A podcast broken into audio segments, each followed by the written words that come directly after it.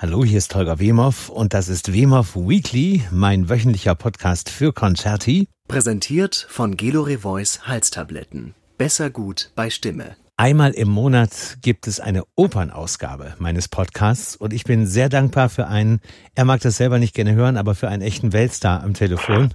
da kommt schon gleich dieses Michael Volle. Mein Lieber, ich freue mich sehr über und auf dich. Hallo, lieber Holger.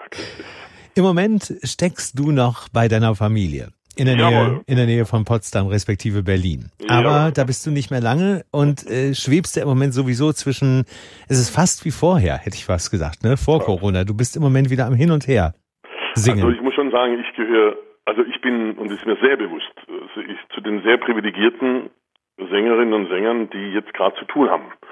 Und das ist natürlich geschuldet dieser, diesen, dieser, diesen tollen Umständen in Zürich mit dieser Live-Übertragung, mhm. Chor und Orchester ausgelagert vom Opernhaus. Ne, und wir machen Boris Godunov diese riesen ja.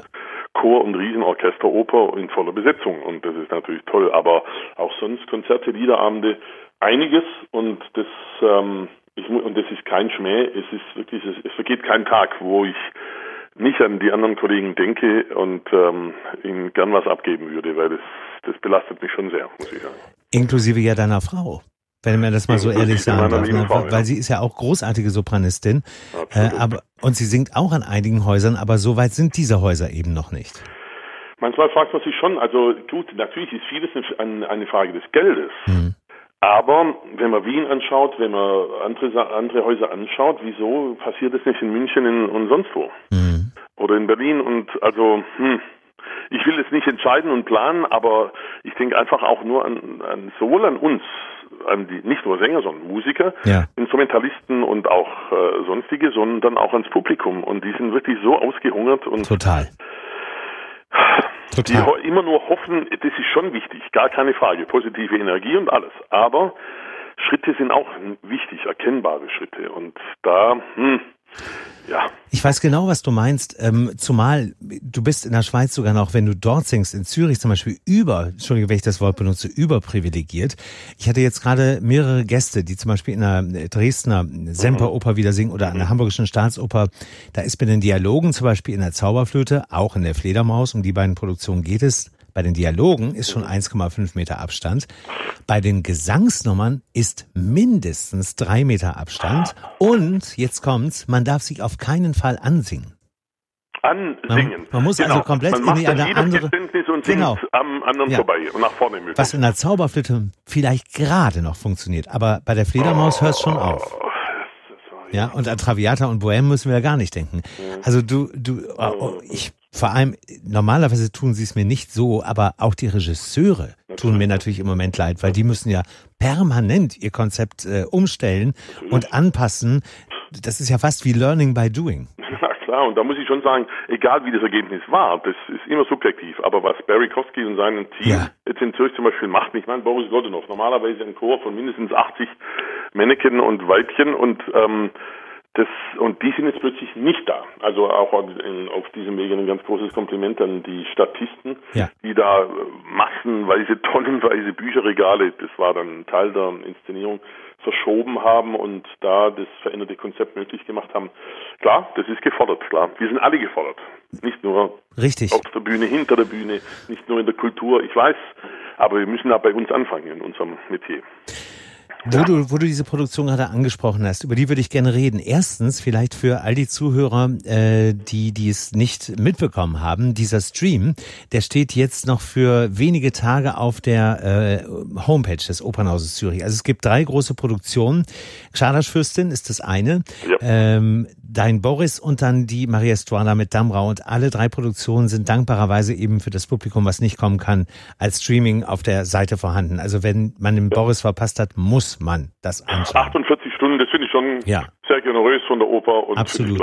Ohne eben was dafür zu bezahlen. Ne? Das ist und so, genau. Auch wir bekommen nichts dafür. Ist okay. Das ja. ist Dienst am Kunden. Finde ich auch. Ja, das, Nein, ist schön gesagt, genau. Aber so kenne ich dich.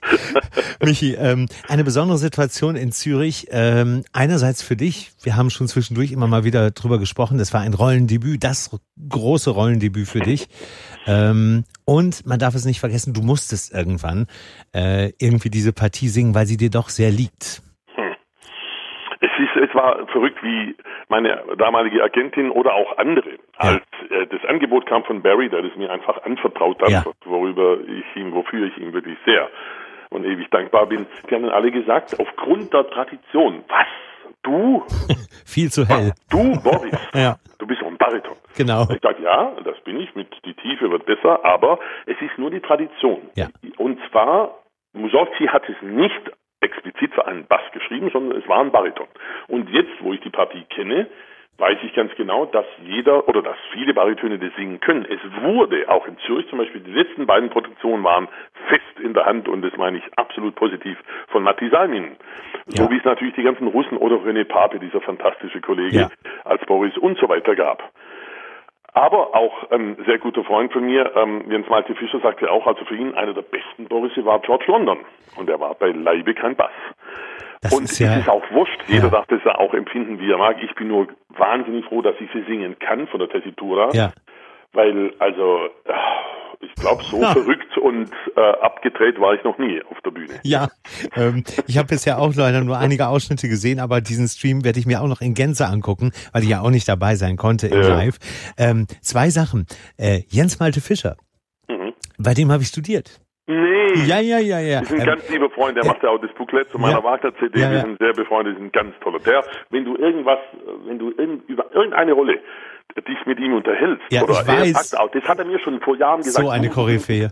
Du musst den Boris singen und dann plötzlich zieht er aus seinem, aus seinen Tausenden von CDs und Platten irgendwas rauskopiert dir ja. und sagt, heus mal in die 54er Aufnahme von XY ja, rein ja, oder auch in die 63er von da. Und zwar, das ist kein, irgendwie, kein Maniac im negativen Sinn oder so, sondern der ist so bewandert und so toll. Naja, auch, äh, okay, der ist vom Fach oder der wusste das. Aber eben andere denken bei Boris immer sofort oh, ja. an Bassesgewalt und so. Und Nun ja, also einer der berühmtesten Boris-Darsteller, Sänger war Fyodor Schaljapin. Der war auch Bass, aber ja. er hatte eben eine so Bombenhöhe, dass der ja. das äh, wunderbar bewerkstelligen konnte. Und daran sieht man, weil Schaljapin ist ja so eine äh, Legende, die, die nahezu 100 Jahre jetzt äh, her ist. Nicht ganz so viel, aber daran sieht man eben, was du mit Stichwort Tradition gerade gemeint ja, hast. Klar. Ne? Ja, ja. Das ist aber das, das gibt's da in vielem. Ja. Auch in Phrasierungen oder so. Ich weiß noch, äh, es fällt mir jetzt gerade ein, als Muti, Riccardo Muti, mhm. Muti einstens eine Neuaufnahme Bajazzo und Cavalleria machte, mhm. und er eliminierte alle äh, zusätzlichen hohen Töne, dann die, oder irgendwelche Sachen, Traditionen, da ging ein Aufschrei durch, äh, durch ja. Äh, die Sänger, durch die Hörerschar und sagte, das ist so, das ist doch falsch, kann man nicht machen. Und er sagte, ich lese nur, ich mache nur, was in den Noten steht. So ist es. Ich kann mich an den Troubadour erinnern mit Salvatore Di Citra. Äh, mhm. Das war eine seiner ersten ähm, großen Produktionen. Di Citra meine ich jetzt äh, mit Muti zusammen. Da gab es genauso einen Aufschrei. Wie kann die Manrico Stretta ohne hohes C zum Schluss sein? Ja. Das ist, glaube ich, die schlimmste schönste Tradition, wenn man die bricht. Ich sage dir ganz ehrlich, ich bin ja ein großer Fan von Spitzentönen. ähm, aber ähm, sagen wir mal so, bei, bei, bei Sopranistinnen fehlen sie mir noch mehr als bei den männlichen Stimmen. Ui. Ja, genau. Ich bin trotzdem Fan von Muti. Machen okay, wir die Klammer. Du bist halt auch so einer. Da können die Baritöne und die Bässe sich abrackern. Den ganzen Abend kommt irgend so ein Hansel, so ein Tenor daher, singt ein hohes C und alle liegen flach. Deswegen, so, genau. Und gerade deswegen bist du einer meiner besten Freunde. Genau. Dankeschön. Mili, ähm, eine besondere, besondere Umstände. Du hast es gerade schon angedeutet angedeutet während eurer Zürich-Produktion oder in eurer Produktion, Corona-bedingt, sind tatsächlich Orchester und kompletter Chor mit Dirigent Kirill Karabitz ausgelagert worden. Äh, in ein, in ein, in das Probenquartier, was Kilometer vom Opernhaus Zürich entfernt liegt. Und man hat, ich möchte gar nicht wissen, wie viel Geld in die Hand genommen, um das irgendwie technisch so möglich zu machen, dass ihr als Sänger auf der Bühne seid, Monitore mit Dirigent vor euch habt und das Publikum bei euch ist. Ja. Ähm, wie hat sich das angefühlt? Also primär ist einfach ein unendliches großes Gefühl der Dankbarkeit da, dass man das machen darf. Große Oper und es scheppert und es klingt und es ist gewaltig, ja. der Sound und alles. Es ist nicht der Originalsound. Und ich habe jetzt auch äh, nach den Vorstellungen mit Besuchern geredet, die gesagt haben, es ist natürlich toll. Und trotzdem merkt man auch den Unterschied, weil man den Unterschied sieht. Mhm. Du siehst einen leeren Orchesterkram, da stecken dann viele äh, äh, Lautsprecher drin, die dann auch dementsprechend bespielt werden. Sprich, wenn man auf die Bühne schaut, der links vorne, da kommen vor allem die ersten Geigen und irgendwie der rechts, irgendwie, da kommen die Tiefenstreicher oder so. Und bei den Glocken gibt's noch Surround-Systeme und so. Das ist schon alles gut. Mhm. Und das ist für die, und das muss ich auch nochmal sagen, 900 Zuschauer jedes Mal. Ne, in einem, in einem Raum, der 1100 fasst. Ich meine, wenn man Immerhin. Auf Deutschland überträgt, da, da, ja, das da kannst du vergessen ja die, im Moment. Ne? Ja, Unfassbar, absolut, wenn man das ja. anschaut, wie, da sind es 10 Prozent. Richtig. Und dort sind es 80 oder so. Ja. Also das ist schon ganz, ganz toll. Dass der Klang anders ist, dass es nicht diese hundertprozentige Live-Atmosphäre hat, das ist der Preis, den wir zu bezahlen haben, mhm. dass wir diese Art oder überhaupt wieder sowas in die Richtung wie nicht Normalität, aber große Oper machen können. Ja. Das sagte auch der Andreas Homoki beim Konzeptionsgespräch damals. Nichts gegen kleine Besetzungen, Uraufführungen, Mozart, Barockopern oder so, das ist alles gut, aber Oper ist auch groß. Ja. Ob, und da geht es auch mich wieder direkt selber an, ich hätte im Januar, Februar zwei Ringe mit Christian Thienemann in Dresden, ich habe keine Ahnung. Im Februar Holländer am Royal Opera House, ja. keine Ahnung. Ja. Gerade in London, um Gottes Willen, ja. Ja, ja. In Wien, gut, ich habe im November dreimal Arabella in Wien. Bisher läuft das. Das glaube ich dir nun wieder. Also, obwohl Wien rote Zone ist. Ähm, ne, das, das müssen wir dann sehen, ob ja. ich einmal einreisen darf und dann entweder nie mehr abreisen darf oder für zwei, drei Wochen dann dort bleiben muss und jeden Tag mich dreimal durchtesten. Ich Deine, deine Fans werden sich bedanken, mein Lieber.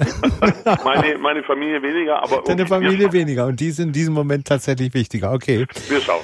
Ähm, nichtsdestoweniger ist man, das ist dieses Privileg, was, was die Schweiz eben macht. Die machen eben vieles möglich. Ähm, aber es ist natürlich auch immer mit hohen Kosten verbunden. Das darf man einfach nicht vergessen, was sich eben nicht jedes Opernhaus äh, leisten kann. Ähm, aber was in diesem Moment vielleicht noch viel wichtiger ist, wenn man auf diese ähm, Boris-Produktion in Zürich schaut, dass und das muss dich ja freuen, obwohl du äh, naturgemäß, so kenne ich dich, ein extrem bescheidener Mensch bist. Aber ich habe noch nie in den letzten Jahren so viel Kritikerlob, glaube ich, für ein Rollendebüt gesehen wie für dich. Das ist ja, unfassbar weiß auch nicht, das ist ähm, echt so die Rolle seines Lebens. Naja, es ist, aber was ich wieder gemerkt habe, und das macht diesen Beruf, und es ist kein Hobby, sondern es ist wirklich Berufung.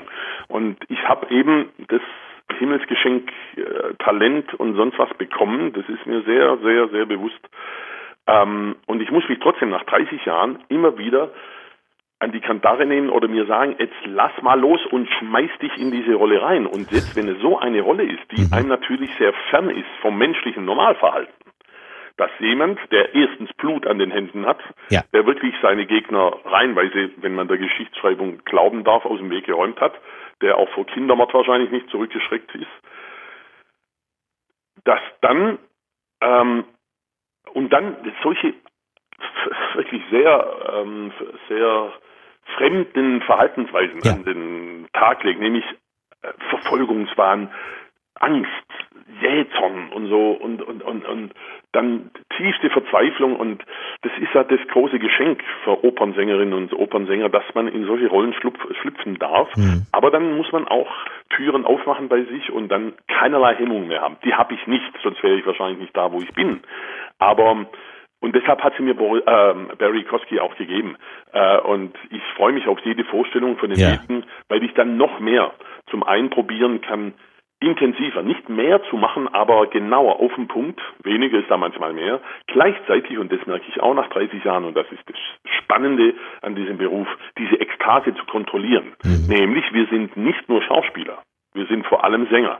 Wir müssen singen und zwar so schön wie möglich. Und natürlich hat der Boris auch Stellen, wo man sich äußert, veräußert, ohne gesangliche Mittel, sondern mit Schreien, mit Flüstern, ja. mit ich weiß nicht was. Ja, aber dann auch wieder Wahnsinnsszene zum Beispiel, kantable ja. Linien, Linien. Ja.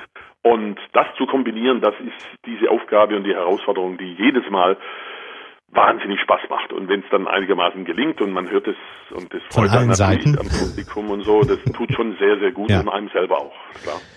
Ich freue mich so sehr für dich, das glaubst du gar nicht, dass du diese Rolle jetzt zu deiner, zu deiner auch gemacht hast. Das ist Danke wirklich fantastisch. Ja, das ist. Aber umso wichtiger, weil dir dieser Mann natürlich in seiner ganzen Verhaltensweise so wesensfremd in vielen, vielen Punkten auch ist. Umso wichtiger ist es, dass du eben auch jemand bist, der durch äh, seine Familie immer wieder diese Erdung bekommt. Deswegen fährst du auch zwischen den einzelnen Vorstellungen, ja. so oft es geht, eben äh, zu deinen Kindern und zu deiner Frau zurück. Ja, das ist, also das macht jeder anders. Ja. Und ich kann es nur für mein Leben äh, so gestalten, wie es für mich wichtig ist und äh, das, egal wie jetzt die Zukunft wird. Mhm ich hoffe, dass sie bald zumindest auch wieder so wird, dass meine Frau auch wieder singen kann. Richtig. Und dann muss Natürlich. ich auch zurückstecken, weil das ist ein Ort, wo man nicht nur tanken kann, sondern auch viel geben will und muss, die Familie und auch die Kinder, die jetzt eben 10 und 8 sind, 10 und 8 sind, ja. dass man da gesetzt Fall, es kommt wieder normalere Zeiten. Das heißt für uns selbstständige Sänger, die nicht zu einem Ensemble vor allem gehören, zu einem Ensemble, dass man viel reist und dann ist man weg und das ist halt gut, die Kinder gewöhnen sich auch dran, aber man will so viel wie möglich daheim sein. Das ist schon wichtig. Reiserei ist jetzt zurzeit schwieriger denn je mit diesen Masken und dem ganzen Mist. Aber das ist halt Teil des Spiels und dann muss man da mitmachen und ja. das nehme ich dann auch gerne in Kauf. Zumal, ähm, ich weiß ja nicht, Ihr habt euch ja entschlossen, noch ein weiteres Familienmitglied zu adoptieren. Ich weiß nicht, wie in einem Moment die, die Nächte bei euch sind. Es handelt sich um ein äh, blutjunges Hundebaby. Ja, einen kleinen Border Collie. Ja. Welpen, der wirklich jetzt schon nach äh, knapp einer Woche also äh, nicht mehr wegzudenken ist, das ist klar. Und es ist viel Aufgabe, viel Einschränkung, aber ähm, das glaubt man gar nicht. Das macht die Familie rund. Ja, absolut. Ne? Das, ist, das ist wie ein, wie ein Therapeutikum auch. Ja, ich das weiß. Ist, ja, wem, wem sage ich das? Dir brauche ich das ja. Ich weiß genau, was du meinst. Nee, ja. und, das, und das ist wahnsinnig schön. Und ja. das werden wir pflegen und auch wenn das natürlich, wenn man dann weg will, zusammen oder so, dann muss man zuerst mal gucken, hallo, wie machen wir das? Ja. Aber ja. auch das kriegt man alles hin und das, ja, ich meine, das sind in diesen sechs, sieben Monaten jetzt hat sich schon viel verändert. Richtig. Fokussierungen, Richtig. zum Beispiel, wir haben sowieso wahnsinnig schön in unserem Haus mit Garten, ähm, aber wir haben das viel mehr wert zu schätzen gelernt. Michi, ich weiß, wie ähm, nach unserer äh, gemeinsamen Gala, die wir in Konstanz hatten, ja. und ihr dann wieder zu Hause wart und du musstest, ich weiß gar nicht mehr genau, wohin es war, war es nach, äh, nach. Ja, du musst ja. auf jeden Fall wieder weg und warst ja. ja für eure Verhältnisse sehr lange bei deiner Familie.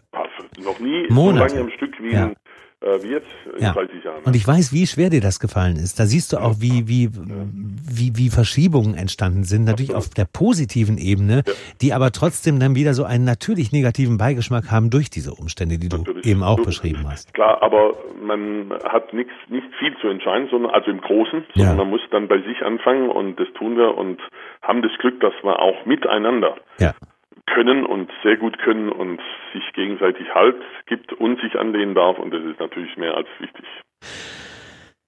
Es gibt, wie man sieht, gute Nachrichten. Es gibt aber, darüber würde ich auch gerne noch, wenn es, wenn ich darf, mit dir reden. Ah. Es gibt wirklich Nachrichten, die einen ähm, fassungslos zurücklassen. Ja.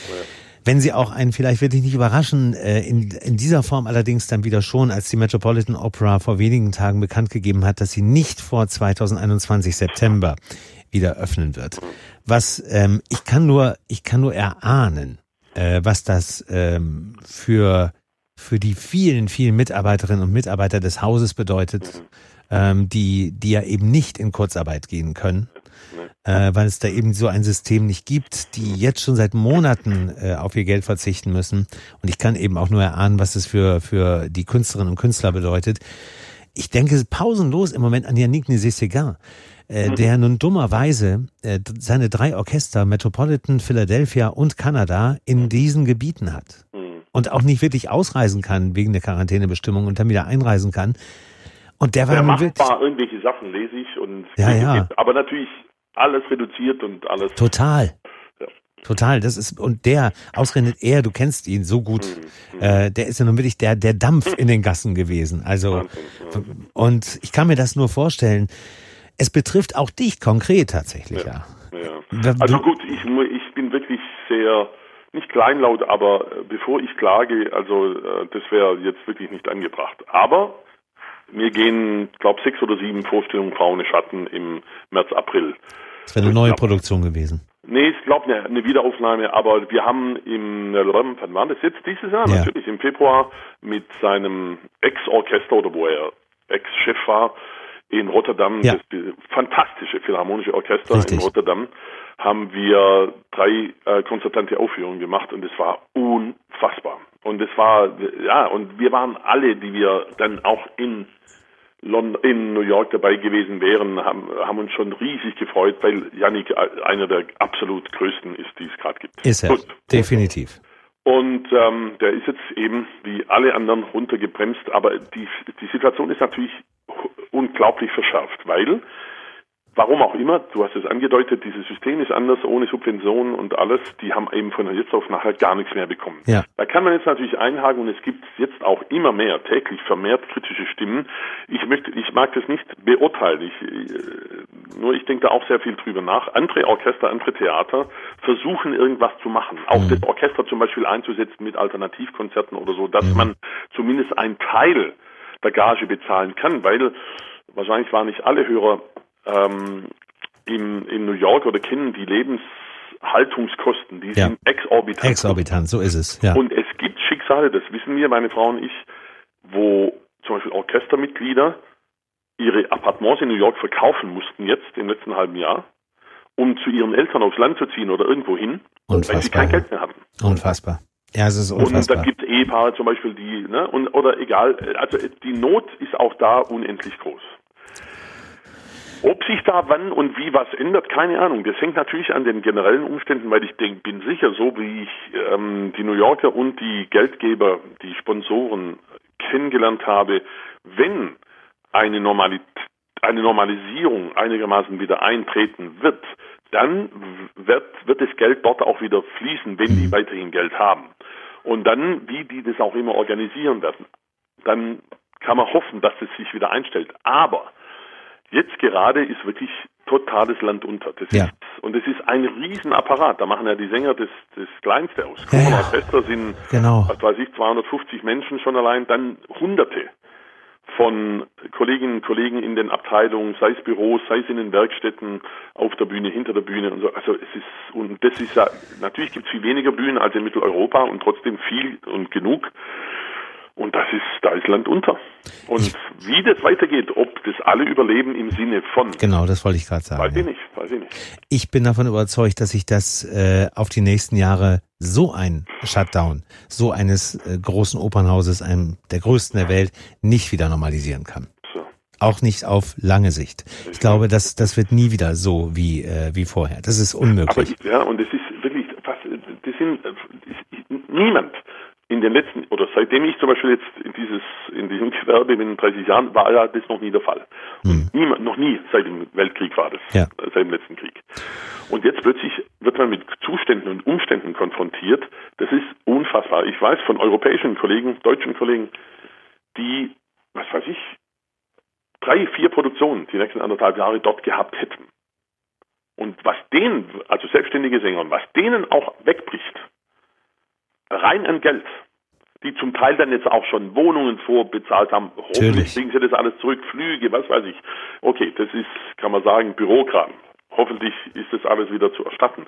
Aber es ist künstlerisch und daraus folgernd auch mental, wenn man eine, wenn man perspektivlos ist und unsicher in den Tag lebt, weil man nicht weiß, was kommt, ich rede nicht von mir. Ich habe wirklich, das ist toll, weil viele, wie zum Beispiel Daniel Kühnel, dieser wunderbare Kollege von den Hamburger Symphonikern, ja. hat in der Lausitz jetzt dieses Festival hochgezogen und hat mich zweimal eingeladen. Es gibt Kollegen in Füssen, Florian Zwipp, äh, den ich von früher kenne, ja. der dort das Theater leitet, der stampft eine Walkürengala aus dem Boden im Dezember. Ich bin dabei.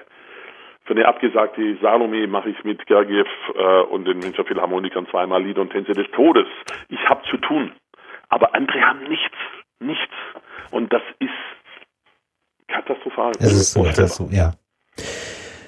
Ja. Ja, du merkst auch selber, dass mich das äh, in der Form natürlich, wenn man, wenn man, wenn man sich nochmal diese Dimension vor Augen führt, macht auch mich das wirklich sprachlos. Ähm, und ähm, es macht einem fast Angst, weiterzudenken. Ja. ja. Also ich mag gar nicht, man traut sich schon fast gar nicht mehr irgendwelche kleinen Hoffnungsschimmer dazu zu bringen, weil wie gesagt, es geht nicht um die Privilegierten, äh, wie du dich ja auch selber bezeichnest, Sänger, die was zu tun haben, sondern es geht um 99 Prozent der anderen. Äh, und Absolut. ja, und da helfen natürlich auch zum Beispiel diese Metropolitan Galas, die jetzt gestreamt werden von ah. verschiedenen Orten der Welt, für das das Publikum auch bestimmt gerne zahlt. Ah. Ähm, ja, und dann gibt es aber auch dann wieder, das ist dann so ein Lichtblick. Ich habe zum Beispiel mit Michael Becker gerade gesprochen, dem äh, Intendanten der Turnhalle Düsseldorf. Okay. Ähm, die mussten natürlich auch jetzt die ganze Zeit dicht machen. Ja. Nichts. Orchester, Dirigent, ja. Publikum, was auch immer. Äh, konnte nicht mehr vermietet werden, dieser wunderbare Saal. Was hat das Publikum gemacht?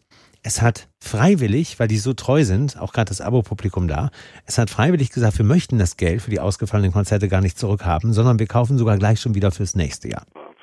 Und das ist dann so eine Solidarität, die mich dann wieder glücklich macht. Unfassbar. Und ich hoffe nur, gerade jetzt, wo wir bei der Metropolitan Opera New York sind, du weißt selber, die haben viele Förderer und Freunde. Mhm. Äh, wo, woraus sie sich ja hauptsächlich nährt, dieser Spielbetrieb dort, aus den ganzen mhm. Sponsoren.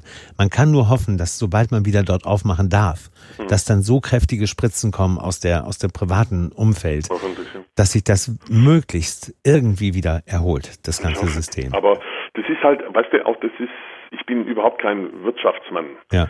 Äh, da kraut mir sowieso davor, mitzubekommen, was allein bei uns in Deutschland jetzt der Rattenschwanz an Insolvenzen, an Arbeitslosen, an, an Niedergängen, also das ist ja unvorstellbar. Ja. Und wenn man dann noch weiter ins Detail geht, jetzt gerade bei uns, wie du auch vorher an, anmerktest, was das, welche Auswirkungen das hat, es wird vorläufig, und zwar auf lange Sicht wahrscheinlich keinerlei Normalität mehr geben. So ist es. Wie das aussieht, okay, da, es gibt natürlich Möglichkeiten, nicht nur dieses Zürcher Modell, über das wir vorher geredet haben. Wir müssen schauen.